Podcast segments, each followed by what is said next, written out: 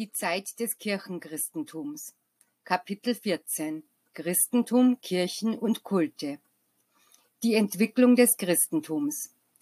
Nach meinem Scheiden in der zweiten Zeit setzten meine Apostel mein Werk fort, und die auf meine Apostel folgten, führten deren Arbeit fort.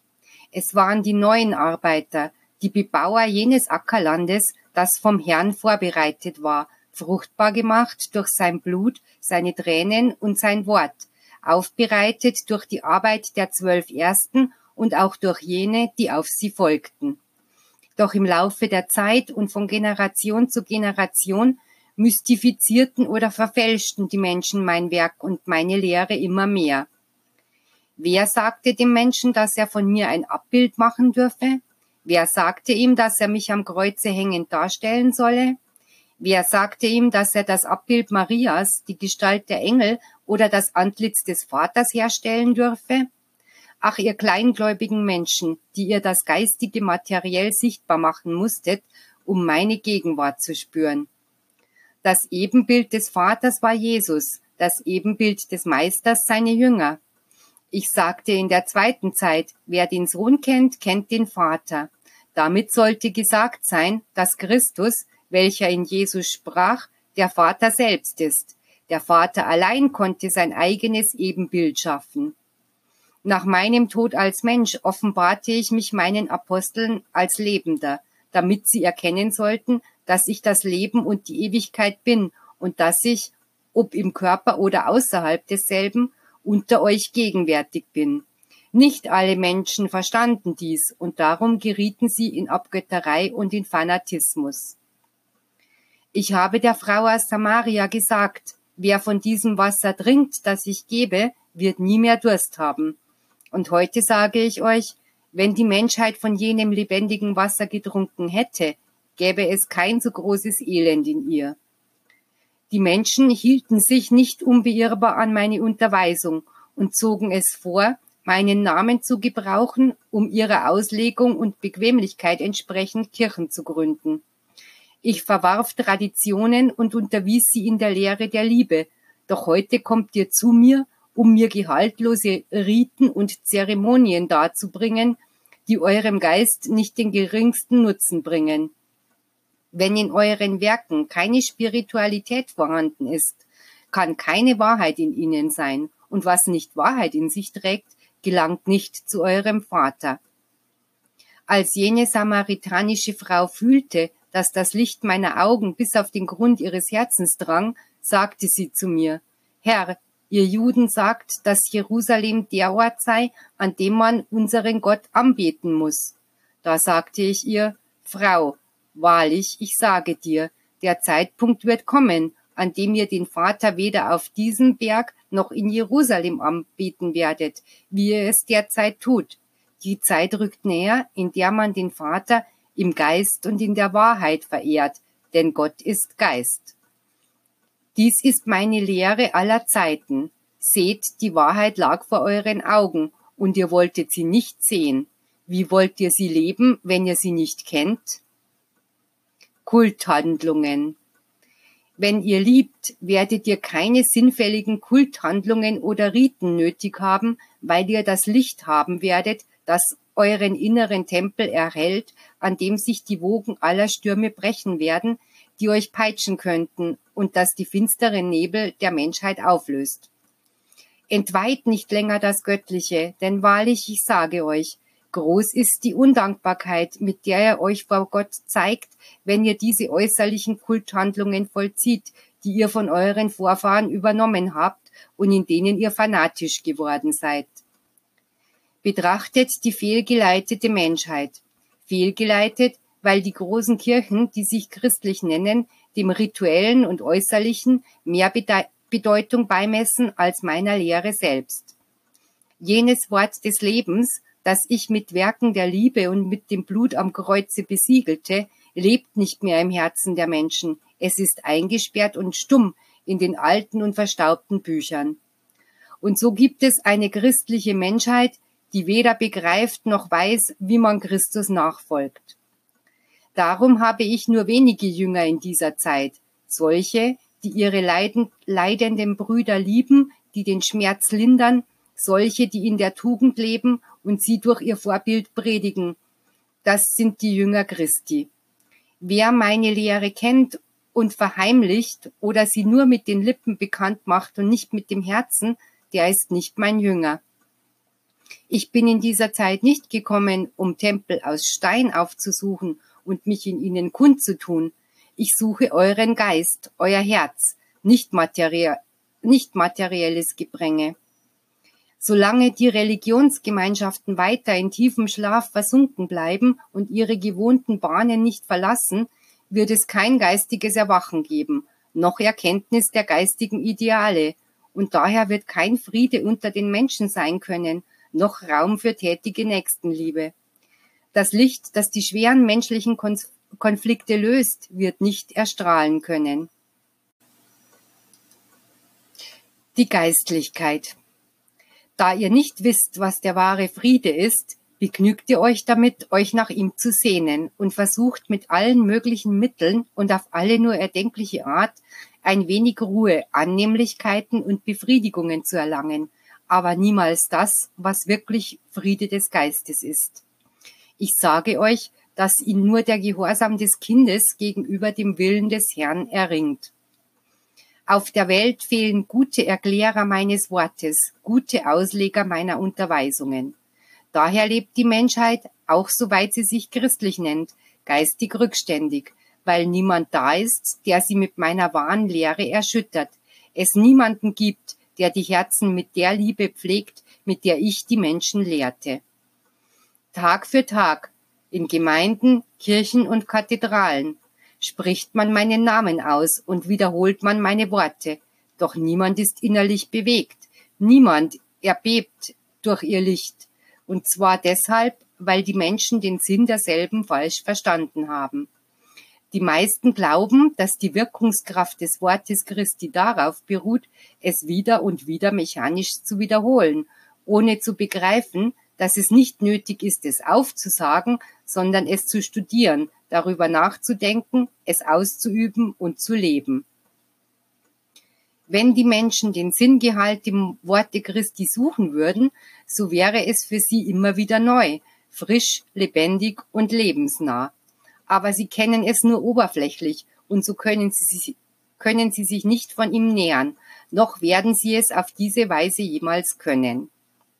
Arme Menschheit, im Dunkeln umherirrend, obwohl das Licht ihr so nahe ist, ängstlich klagend, obwohl der Friede in Reichweite ist. Doch die Menschen können jenes göttliche Licht nicht erblicken, weil es welche gegeben hat, die ihnen mitleidslos die Augen verbunden haben. Ich, der ich euch wahrhaft liebe, komme euch zu Hilfe, indem ich euch aus der Finsternis befreie und euch beweise, dass all das, was ich euch seinerzeit sagte, für alle Zeiten bestimmt war und dass ihr jenes göttliche Wort nicht als eine alte Lehre einer vergangenen Epoche betrachten dürft. Denn die Liebe, die die Essenz meiner ganzen Unterweisung war, ist ewig, und in ihr liegt das Geheimnis eurer Rettung in dieser Zeit der Verirrungen unermesslichen Leides und zügelloser Leidenschaften. Ich tadle jene, die einen blinden Glauben predigen, einen Glauben ohne Erkenntnis, einen durch Ängste und Aberglauben erworbenen Glauben. Hört nicht auf die Worte derer, die alle Übel, die die Menschheit quälen, alle Plagen, Hungersnöte und Seuchen Gott zuschreiben, indem sie diese als Strafen oder Zorn Gottes bezeichnen – das sind die falschen Propheten. Wendet euch von ihnen ab, denn sie kennen mich nicht und wollen doch die Menschen lehren, wie Gott ist. Dies ist die Frucht der schlechten Auslegung, die man den Schriften vergangener Zeiten gegeben hat, deren göttliche Sprache noch nicht im Kern der menschlichen Sprache entdeckt wurde, mit der die Offenbarungen und Prophetien niedergeschrieben wurden. Viele sprechen vom Ende der Welt, vom jüngsten Gericht, vom Tod und von der Hölle, ohne die geringste Kenntnis der Wahrheit. Ihr lebt bereits in der dritten Zeit und noch immer ist die Menschheit spirituell zurückgeblieben. Ihre Seelsorger, ihre Theologen und geistlichen Hirten offenbaren ihr recht wenig und manchmal gar nichts über das ewige Leben. Auch ihnen offenbare ich die Geheimnisse des Buches meiner Weisheit. Und so frage ich euch, warum schweigen Sie? Warum fürchten Sie sich davor, den schläfrigen Geist des Menschen aufzuwecken? Meine Lehre unterweist euch in einer vollkommenen geistigen und reinen Verehrung des Vaters, denn der Geist der Menschheit ist, ohne es zu merken, bei den Schwellen des Tempels des Herrn angelangt, wo er eintreten wird um meine Gegenwart zu fühlen, um meine Stimme über sein Gewissen zu hören und mich in dem Lichte zu schauen, das auf seinen Verstand herabfällt. Die Lehre, welche die Menschen in dieser Zeit innerhalb ihrer verschiedenen Religionsgemeinschaften fühlen, ist darauf zurückzuführen, dass der Geist Hunger und Durst nach Vereinigung, nach Vergeistigung hat. Die Riten und Traditionen genügen ihr nicht mehr. Sie sehen sich danach, meine Wahrheit kennenzulernen. Abendmahl und Messe. Niemals bin ich zu den Menschen in Geheimnisse gehüllt gekommen.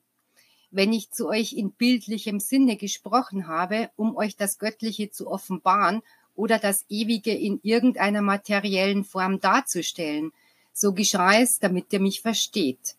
Aber wenn die Menschen darin verharren, Formen, Gegenstände oder Symbole zu verehren, statt nach dem Sinngehalt jener Belehrung zu suchen, so ist es nur natürlich, dass sie Jahrhunderte hindurch einen Stillstand erleiden und in allem Geheimnisse sehen. Seit den Zeiten des Aufenthaltes Israels in Ägypten, in denen mein Blut durch das eines Lammes verkörpert wurde, hat es Menschen gegeben, die nur von Überlieferungen und Riten leben, ohne zu begreifen, dass jenes Opfer ein Abbild des Blutes war, das Christus vergießen sollte, um euch das geistige Leben zu geben.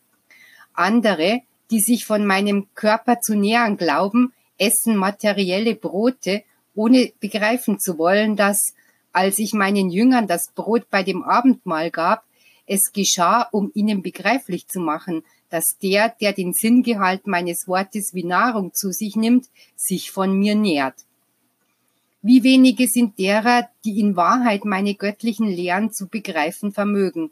Und diese wenigen sind jene, die sie mit dem Geiste auslegen. Bedenkt jedoch, dass ich euch die göttliche Offenbarung nicht auf einmal übergeben habe, sondern dass ich sie euch nach und nach bei jeder meiner Unterweisungen erläutere. Wonne ist in den Herzen dieser Zuhörerscharen, weil sie wissen, dass sich vor ihrem Geiste das himmlische Festmahl befindet, zu dem der Meister sie erwartet, um ihnen das Brot und den Wein des wahren Lebens zu essen und zu trinken zu geben. Der Tisch, um den sich damals Jesus mit seinen Aposteln versammelte, war ein Symbol des Himmelreiches. Dort war der Vater von seinen Kindern umgeben, Dort waren die Speisen, die das Leben und die Liebe darstellten. Es erklang die göttliche Stimme und ihr Wesen war die weltumfassende Harmonie und der Friede, der dort herrschte, war der Friede, der im Reiche Gottes besteht. Ihr habt versucht, euch in diesen Morgenstunden zu reinigen, da ihr dachtet, dass der Meister euch in seinen Worten ein neues Testament bringen werde. Und so ist es. Heute erlaube ich euch, dass ihr des Brotes und des Weines gedenkt, mit denen ich meinen Körper und mein Blut darstellte. Doch ebenso sage ich euch, dass ihr in dieser neuen Zeit jene Nahrung nur im göttlichen Sinn meines Wortes finden werdet. Wenn ihr meinen Körper und mein Blut sucht, müsst ihr sie im Göttlichen der Schöpfung suchen, denn ich bin nur Geist. Esset von jenem Brot und trinket von jenem Wein, doch füllt auch meinen Becher, ich möchte mit euch trinken, ich habe Durst nach eurer Liebe. Tragt diese Botschaft zu euren Brüdern und lernet, dass das Blut, da es Leben ist, nur ein Symbol des ewigen Lebens ist, welches die wahre Liebe ist. Durch euch beginne ich, die Menschheit mit meinen neuen Offenbarungen zu erleuchten. Ich bringe euch den Frieden und eine neue Unterweisung. Wenn mein Opfer der zweiten Zeit die Opferung unschuldiger Tiere aufhob, die er auf dem Altar Jehovas opfertet, so hat heute die Nahrung meines göttlichen Wortes bewirkt, dass ihr meinen Körper und mein Blut nicht mehr durch das Brot und den Wein dieser Welt versinnbildlicht. Jeder Geist, der leben will, muss sich vom göttlichen Geiste nähern. Wer mein Wort vernimmt und es in seinem Herzen empfindet, hat sich in Wahrheit genährt. Dieser hat nicht nur meinen Körper gegessen und mein Blut getrunken, sondern hat von meinem Geiste genommen, um sich zu nähern. Wer, nachdem er diese himmlische Nahrung gekostet hat, wird mich nochmals in Gebilden und Formen suchen, die von Menschenhand gemacht sind? Von Zeit zu Zeit komme ich und beseitige Traditionen, Riten und Gebräuche und lasse in eurem Geiste nur das Gesetz und den geistigen Kern meiner Unterweisungen bestehen. Die Taufe Volk zu seiner Zeit taufte Johannes, der auch der Täufer genannt wird, diejenigen mit Wasser, die an seine Weissagungen glaubten. Diese Handlung war ein Sinnbild für die Reinigung von der Urschuld. Er sagte den Menschenscharen, die zum Jordan kamen, um die Worte des Wegbereiters zu hören, siehe, ich taufe euch mit Wasser, doch schon ist jener auf dem Wege, der euch mit dem Feuer des Heiligen Geistes taufen wird. Aus diesem göttlichen Feuer wurden alle Geister geboren. Sie gingen rein und lauter daraus hervor. Doch wenn sie sich auf ihren Wege mit der Sünde befleckt haben, welche der Ungehorsam mit sich brachte, so ergießt sich aufs neue das Feuer meines Geistes auf sie, um ihre Sünde zu tilgen, ihre Flecken auszulöschen und ihnen ihre ursprüngliche Reinheit zurückzugeben. Wenn ihr diese geistige Taufe, statt sie als Läuterung zu verstehen, die der Mensch durch einen Akt aufrichtiger Reue gegenüber seinen Schöpfer erlangt, in einem Ritus verwandelt und euch mit dem Symbolgehalt einer Handlung begnügt, wahrlich, ich sage euch, dann wird euer Geist nichts erlangen. Wer so handelt, lebt noch in den Zeiten des Täufers, und es ist, als ob er nicht an dessen Prophetien und Worte geglaubt hätte, die von der geistigen Taufe sprachen, vom göttlichen Feuer, durch das Gott seine Kinder reinigt und im Lichte unsterblich macht. Johannes rief die Menschen als Erwachsene zu sich, um jenes Wasser als Sinnbild der Reinigung auf sie zu gießen. Sie kamen zu ihm, als sie sich bereits ihrer Handlungen bewusst waren und schon den festen Willen haben konnten, auf dem Wege des Guten, der Rechtschaffenheit und der Gerechtigkeit zu bleiben. Seht, wie die Menschheit es vorgezogen hat, den symbolischen Akt der Läuterung mittels Wasser zu vollziehen, statt wahrhaftiger Erneuerung durch Reue und den festen Vorsatz zur Besserung, welche aus der Liebe zu Gott geboren werden. Die rituelle Handlung bedeutet keine Anstrengung.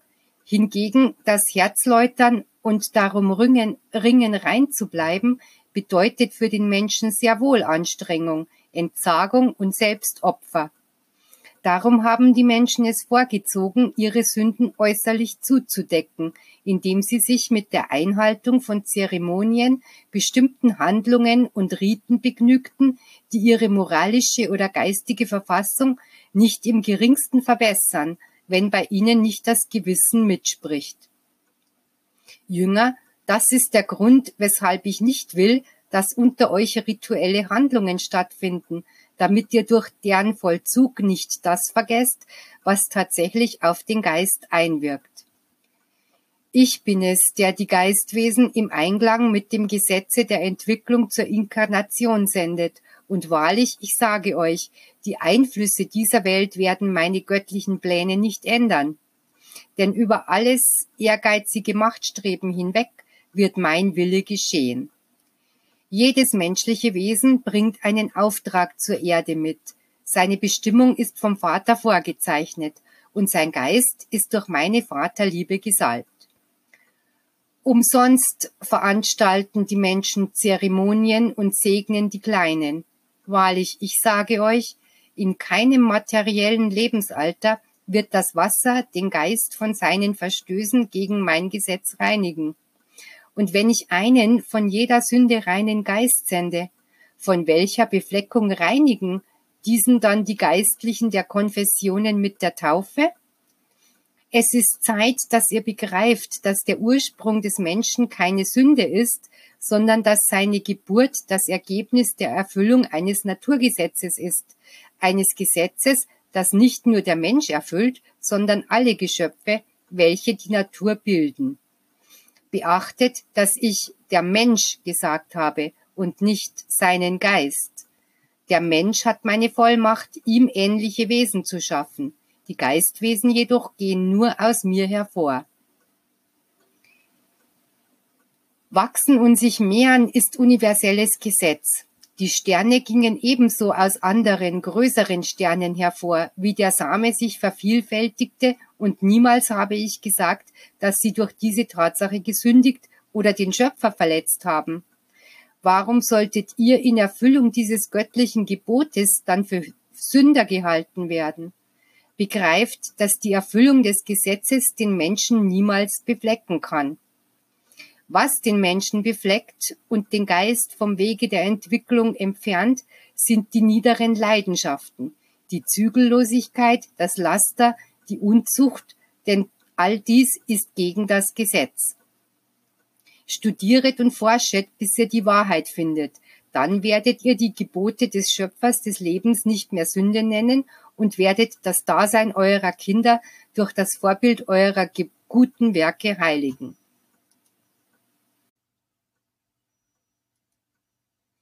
Totengedenken. Die Menschen halten an ihren Traditionen und Bräuchen fest.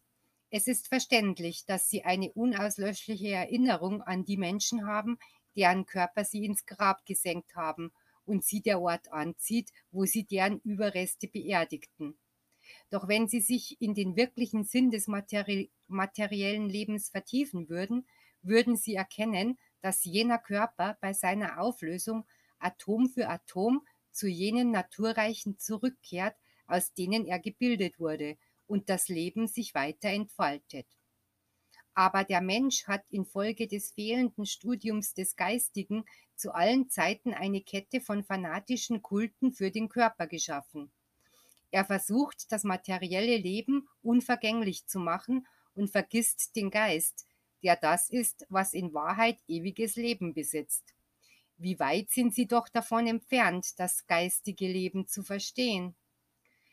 Jetzt versteht ihr, dass es unnötig ist, an jene Orte Gaben zu bringen, wo ein Grabstein, welcher Tod ausdrückt, Auflösung und Leben zum, Aus, zum Ausdruck bringen sollte.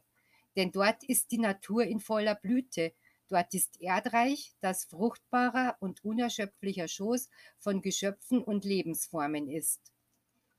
Wenn diese Lehren begriffen sind, wird die Menschheit dem materiellen seinen Stellenwert und dem göttlichen den seinen zu geben verstehen. Dann wird der abgöttische Kult für die Vorausgegangenen verschwinden. Der Mensch soll seinen Schöpfer von Geist zu Geist erkennen und lieben. Die Altäre sind Trauerflore und die Grabmäler sind ein Beweis für Unwissenheit und Abgötterei. Ich vergebe alle eure Verfehlungen, aber ich muss euch wirklich wachrütteln. Meine Unterweisung wird verstanden werden und die Zeit wird kommen, in der die Menschen die materiellen Gaben durch hohe Gedanken ersetzen materielle Symbole, Kreuze und Reliquien. In der ersten Zeit kanntet ihr die Symbole, das Tabernakel oder Heiligtum, das die Bundeslade behütete, in der die Gesetzestafel aufbewahrt waren. Als jene Sinnbilder ihre Aufgabe erfüllt hatten, beseitigte sie mein Wille von der Erde, entzog sie den Blicken der Menschen, damit die Welt nicht in Abgötterei geriete aber den Sinngehalt oder die Essenz jener lehrreichen Symbole ließ ich im Geiste meiner Diener geschrieben bestehen. In der zweiten Zeit, nachdem das Opfer Christi vollbracht war, ließ ich das höchste Symbol des Christentums verschwinden, das Kreuz, zusammen mit der Dornenkrone, dem Kelch und allem, was von Seiten der Menschheit zum Objekt schwärmerischer Verehrung hätte werden können. Die Menschheit sah Jesus leiden und seine Lehre und sein Zeugnis wird von euch geglaubt. Wozu ihn weiterhin in euren Skulpturen kreuzigen? Genügen euch die Jahrhunderte nicht, die ihr damit verbracht habt, ihn als Opfer eurer Schlechtigkeit zur Schau zu stellen? Statt meiner in den Martern und im Todeskampfe Jesu zu gedenken, warum gedenkt er nicht meiner Auferstehung voll Licht und Herrlichkeit? Es gibt manche, die beim Anblick eurer Bilder, die mich in der Gestalt Jesu am Kreuze darstellen, zuweilen geglaubt haben, dass es sich um einen schwächlichen, feigen oder furchtsamen Menschen handelte, ohne daran zu denken, dass ich Geist bin und zum Vorbild für die ganze Menschheit das erlitten habe, was ihr Opferung nennt und was ich Liebespflicht nenne. Wenn ihr darüber nachdenkt, dass ich eins war mit dem Vater, so denkt daran, dass es keine Waffen, noch Gewalten, noch Foltern gab, die mich hätten beugen können. Doch wenn ich als Mensch litt, blutete und starb, so geschah es, um euch mein erhabenes Vorbild der Demut zu geben. Die Menschen haben die Größe jener Lektion nicht begriffen, und überall errichteten sie das Bild des Gekreuzigten, das eine Schande für diese Menschheit darstellt, welche ihn, ohne Liebe und Achtung für jenen, den sie zu lieben behauptet, fort und fort kreuzigt und täglich verwundet, indem die Menschen das Herz ihrer Mitmenschen verletzen, für welche der Meister sein Leben gab. Ich würde euch nicht verurteilen, wenn ihr von der Erde selbst das letzte Kreuz verschwinden ließet, mit dem ihr euch mit dem ihr euren christlichen Glauben versinnbildlicht und als Ausgleich jenes Symbol durch die wahrhaftige Liebe untereinander ersetzen würdet. Denn dann würden euer Glaube und eure äußerliche Gottesverehrung zu einer Verehrung und einem Glauben des Geistes, was dem entspricht, was ich von euch erwarte. Wenn eure Gottesdienste und eure Symbole wenigstens die Kraft hätten, um eure Kriege zu verhindern, um euch nicht ins Laster versinken zu lassen, um euch in Frieden zu erhalten. Aber seht, wie ihr über alles hinweggeht, was nach, was nach euren Worten heilig ist. Seht, wie ihr das mit Füßen tretet, was ihr für göttlich gehalten habt. Ich sage euch noch einmal, es wäre besser für euch, wenn ihr keine einzige Kirche, nicht einen Altar, kein einziges Symbol oder Bildnis auf der ganzen Erde hättet, aber mit dem Geiste zu beten und eurem Vater zu lieben verstündet und an ihn zu glauben vermöchtet, ohne das Bedürfnis nach Stellvertretern und dass ihr euch lieben würdet, wie ich euch in meiner Lehre unterwiesen habe. Dann wäret ihr gerettet, würdet auf dem Wege gehen, der durch meine Blutspuren gekennzeichnet ist. Spuren, mit denen ich kam, die Wahrheit meiner Unterweisung zu besiegeln. Heiligenverehrung. Ich gebe euch diese Belehrungen, weil ihr die Geistwesen vieler Gerechter zu, zu Heiligen erklärt habt, die ihr bittet und verehrt, als ob sie Götter wären. Wie viel Unwissenheit Menschheit! Wie können die Menschen die Heiligkeit und Vollkommenheit eines Geistwesens beurteilen, nur aufgrund ihrer menschlichen Werke? Ich bin der Erste, wenn es darum geht, euch zu sagen, dass ihr euch die guten Beispiele zum Vorbild nehmen sollt, die eure Brüder mit ihren Werken, mit ihrem Leben, mit ihrer Tugend geschrieben haben. Und ich sage euch auch, dass ihr, wenn ihr an sie denkt, ihren geistigen Beistand und ihren Einfluss erhoffen dürft. Doch weshalb errichtet ihr ihnen Altäre, die nur dazu dienen, die Demut jener Geistwesen zu beleidigen? Warum schafft man Kulte um ihr Andenken, als ob sie die Gottheit wären, und setzt sie an die Stelle des Vaters, den man über der Verehrung der eigenen Brüder vergisst?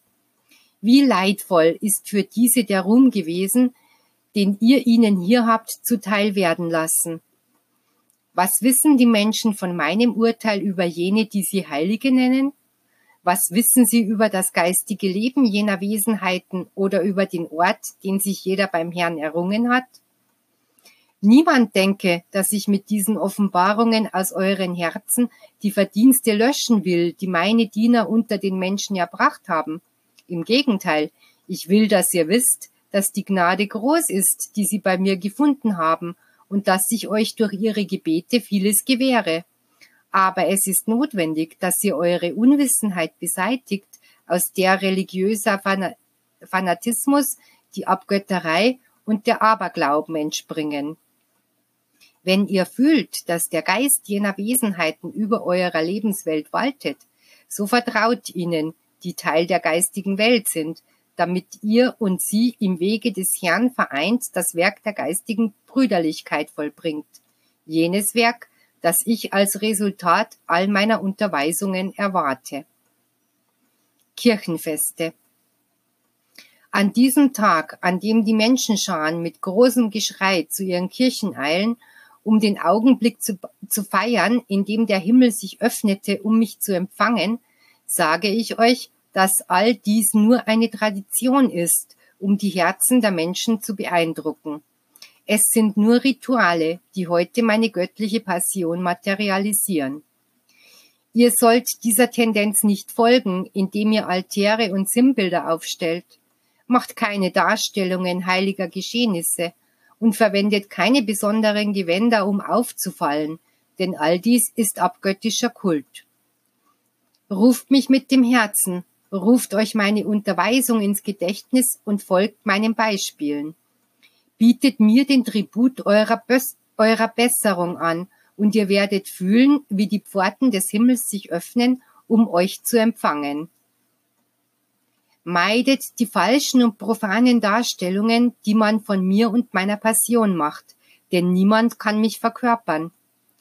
Lebt mein Vorbild und meine Unterweisung. Wer also tut, wird seinen Meister auf Erden verkörpert haben. Menschheit. In diesen Tagen, in denen ihr der Geburt Jesu gedenkt, lasst ihr den Frieden in eure Herzen einziehen und erscheint ihr wie eine vereinigte und glückliche Familie. Ich weiß, nicht alle Herzen fühlen eine aufrichtige Freude, wenn sie meines Kommens zur Welt in jener Zeit gedenken. Sehr wenige sind es, die sich Zeit für Besinnung und Sammlung nehmen und zulassen, dass die Freude eine innerliche ist und dass das Fest des Gedenkens sich im Geiste vollzieht.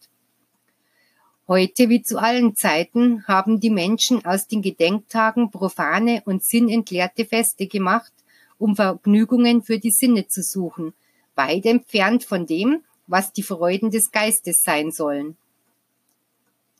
Wenn die Menschen diesen Tag dazu gebrauchen würden, ihm dem Geiste zu widmen, indem sie über die göttliche Liebe nachdenken, deren unumstößlicher Beweis die Tatsache war, dass ich Mensch wurde, um mit euch zu leben, wahrlich ich sage euch, euer Glaube würde im höchsten eures Wesens erstrahlen und er wäre der Stern, der euch den Weg weisen würde, der zu mir führt. Euer Geist wäre derart von Güte durchdrungen, dass ihr auf eurem Lebenswege die Bedürftigen mit Wohltaten, Trost und Zärtlichkeit überschütten würdet. Ihr würdet euch mehr als Geschwister fühlen, würdet euren Beleidigern von Herzen verzeihen. Ihr würdet euch von Zärtlichkeit erfüllt fühlen beim Anblick der Verstoßenen, jener Kinder ohne Eltern, ohne Obdach und ohne Liebe. Ihr würdet an die Völker ohne Frieden denken, wo der Krieg alles Gute, Edle und Heilige des menschlichen Lebens zerstört hat. Dann würde euer Gebet rein zu mir empordringen und mir sagen, Herr, welches Recht auf Frieden haben wir, solange es so viele Geschwister von uns gibt, die furchtbar leiden? Meine Antwort darauf wäre dies da ihr den Schmerz eurer Mitmenschen empfandet und ihr gebetet und Mitgefühl gehabt habt, so versammelt euch in eurem Heim, setzt euch an den Tisch und freut euch in jener gesegneten Stunde, denn ich werde dort gegenwärtig sein. Habt keine Bedenken, fröhlich zu sein, obwohl ihr wisst, dass es in jenem Augenblick viele gibt, die leiden. Denn wahrlich, ich sage euch, wenn eure Freude aufrichtig ist, wird von ihr ein Hauch von Frieden und von Hoffnung ausströmen, der die Notleidenden wie ein Liebeswehen berühren wird. Niemand meine, dass ich aus euren Herzen das reinste Fest auslöschen will, das ihr im Jahresverlauf feiert, wenn ihr der Geburt Jesu gedenkt. Ich will euch nur lehren, der Welt das zu geben, was ihr zusteht, und dem Geist, was ihm zukommt, denn wenn ihr so viele Feste begeht, um menschliche Ereignisse zu feiern, warum überlasst ihr dieses Fest nicht dem Geist, damit er zum Kind geworden herbeikommt um mir sein Geschenk der Liebe darzubringen, damit er die Schlichtheit der Hirten erlangt, um mich anzubeten und die Demut der Weisen, um seinen Nacken zu beugen und sein Wissen vor dem Herrn der wahren Weisheit darzubringen? Ich will nicht die Freude dämpfen, die in diesen Tagen das Leben der Menschen umgibt. Es ist nicht nur die Macht einer Tradition. Es liegt daran, dass meine Barmherzigkeit euch berührt, mein Licht euch erhält, meine Liebe euch wie ein Mantel umhüllt. Dann fühlt ihr das Herz voller Hoffnung, Freude und Zärtlichkeit, erfüllt von dem Bedürfnis, etwas zu schenken, zu erleben und zu lieben. Nur lasst ihr jene Gefühle und Eingebungen nicht immer in ihrer wahren Hochherzigkeit und Lauterkeit zum Ausdruck kommen. Denn ihr vergeudet jene Freude in Vergnügungen der Welt, ohne zuzulassen, dass der Geist, um dessen Willen der Erlöser zur Welt kam, jenen Augenblick durchlebt, in jenes Licht eingeht, sich läutert und gerettet wird. Denn jene göttliche Liebe, die Mensch wurde, ist ewig gegenwärtig auf dem Lebenswege eines jeden Menschen, damit er in ihr das Leben finde. Die Gegenwart Gottes trotz falscher Kultformen. Da der Mensch vermateri vermateri vermaterialisiert ist, muss er mich über den sinnfälligen Kult suchen. Und da die Augen seines Geistes nicht offen sind, muss er mein Abbild schaffen, um mich zu sehen. Da er sich geistig nicht empfindsam gemacht hat, verlangt er immer materielle Wunder und Beweise, um an mein Dasein zu glauben und stellt mir Bedingungen, um mir zu dienen, mir nachzufolgen, mich zu lieben und mir für das, was ich ihm gebe, etwas zurückzugeben. So sehe ich alle Kirchen, alle Religionsgemeinschaften, alle Sekten, die die Menschen auf der ganzen Erde geschaffen haben. Sie sind durchdrungen von Materialismus, von Fanatismus und Abgötterei, von Geheimniskrämerei, Betrug und Entweihungen. Was nehme ich davon an? Nur die Absicht. Was gelangt von, zu mir von alledem? Die geistige oder körperliche Bedürftigkeit meiner Kinder, ihr bisschen Liebe, ihr Verlangen nach Licht. Dies ist es, was mich erreicht, und ich bin bei allen. Ich blicke nicht auf Kirchen, noch auf Formen, auf Riten. Ich komme zu allen meinen Kindern gleichermaßen. Ich empfange ihren Geist im Gebet. Ich ziehe ihn an meine Brust, um ihn zu umarmen, damit er meine Wärme fühlt und diese Wärme Anreiz und Ansporn ist auf seinem Wege der Heimsuchungen und Prüfungen. Aber deshalb, weil ich die gute Absicht der Menschheit annehme, muss ich nicht zulassen, dass sie ewig in, im Dunkeln bleibt, eingehüllt in ihre Abgötterei und ihren Fanatismus. Ich will, dass der Mensch erwacht, dass der Geist sich zu mir erhebt und in seiner Erhebung die wahre Herrlichkeit seines Vaters schauen kann und den falschen Glanz der Liturgien und Riten vergisst. Ich will, dass wenn er seinen wahren Aufstieg erreicht, er sich erneuert, sich von den menschlichen Nöten frei macht und die Sinnengebundenheit, die Leidenschaften, die Laster überwindet und sich selbst findet, damit er niemals zum Vater sagt, dass er ein Erdenwurm ist, damit er weiß, dass der Vater ihn zu seinem Bild und Gleichnis geschaffen hat. Viele Religionsgemeinschaften gibt es auf Erden und in ihrer Mehrheit sind sie auf den Glauben an Christus gegründet. Dennoch lieben sie sich untereinander nicht, noch erkennen sie sich gegenseitig als Jünger des göttlichen Meisters an. Meint ihr nicht, dass wenn sie alle meine Lehre verstünden, sie dieselbe in Anwendung gebracht hätten, indem sie die Konfessionen zur Versöhnung und zum Frieden geleitet hätten? Doch dem war nicht so.